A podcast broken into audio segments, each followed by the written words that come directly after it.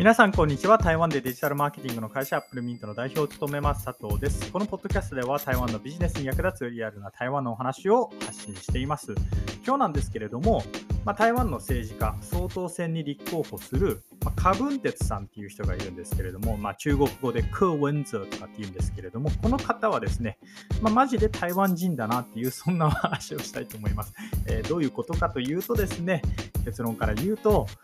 うん正直彼みたいなあの考えの人がいっぱいいるようなところで教育は受けたくないなみたいなそういうお話になります。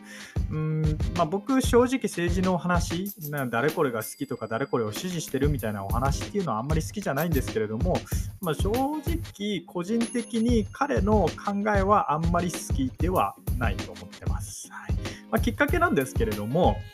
えー、僕が先日、まあ、先週のいつかな、なんか半ばぐらいだったと思うんですけれども、ツイッターを見てたらですね、まあ、ある台湾人だと思うんですけれども、なんか投稿していて、まあ、それが割とあのビュー数というか結構見られていて、なんだろうなと思って見たらですね、えどうやら彼は、彼っていうのは、えー、カブンテツさんですね、クーウェンズっていうその総統選に出てる第3の政党の、えー、まあ、結構有名な元台北市長の方なんですけれども、彼はですね、自分自身の本の中で、えー、バイスード・リー・リャンっていう本を彼はいつか、いつ出したのかわかんないんですけれども、まあ、出しまして、でその中で、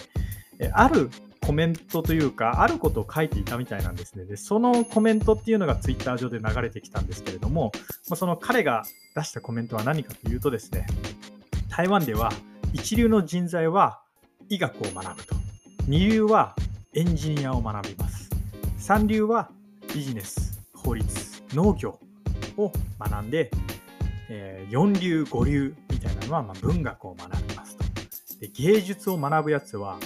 まあ、もはやカウントしないみたいな、6流っていうんですかね、あの3流にも4流にも5流にもなれないみたいな、まあ、そんなお話をして、いや、まさにこれぞ台湾だな、みたいな感じを受けました。えー、まあ、芸術の定義って人それぞれだと思うんですけれども、例えば、まあ、そうですね、僕の中では歌手やダンサーとか、えー、スポーツとかっていうのもある意味芸術かなっていうふうに思っています。まあ、台湾がこの辺りの分野で、まあ、あまり強くない、まあ、まあ、有名な歌手はもちろんいますけれども、じゃあすごい有名なダンサーはって言われて、なんかパッて出てきませんし、じゃあすごい有名なスポーツ選手はって言って言ってもすごい、うん、なんか一握りじゃないですか。で、人口って2300万人もいるんですよ。オーストラリアとほぼほぼ変わんないんですよ。じゃあ、オーストラリアはどうですかって言ったら、まだいると思うんですね。まそれは何でかっていうと、やっぱり、うん、教育の段階から、その、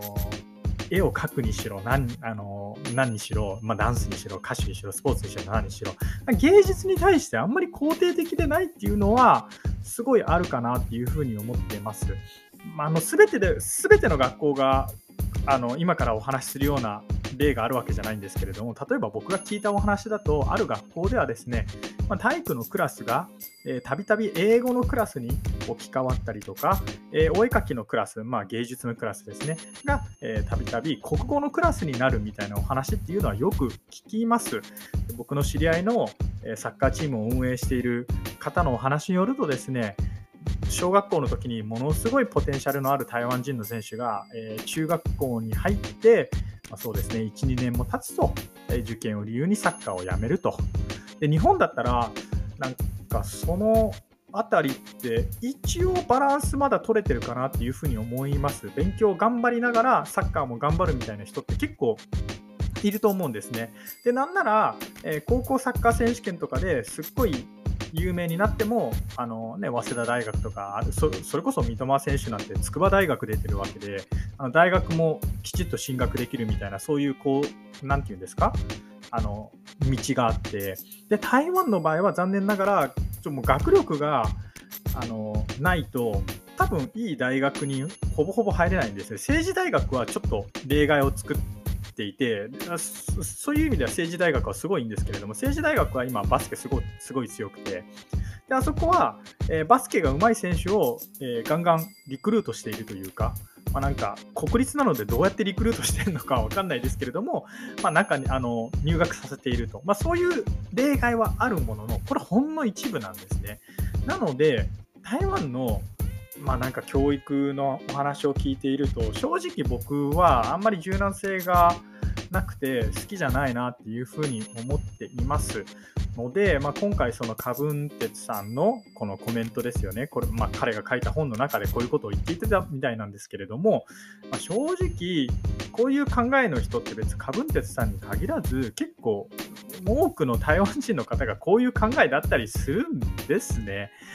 でこういう考えの人がちょっと総統選で第3の政党で出てきて、まあ、トップになるようなところはちょっと僕教育うんなんかこういうところで教育は受けなくてよかったな みたいなそういうことは思っていたりとかします。まあ、ということで、まあ、なんていうんですかね彼の批判みたいに聞こえたらちょっと申し訳ないんですけれども、あの以上アップルミント代表佐藤からですね、まあ、カブンテスさんって本当なんか台湾らしいというか、まあ 台湾の教育ってもうとにかくアカデミックな部分があってなんかお医お医者とかエンジニアとかもう確実にお金になるようなことばっかりフォーカスしてて正直、えー、僕はつまんないなと思ったっていう、えー、そういうお話でした、えー、それではまた。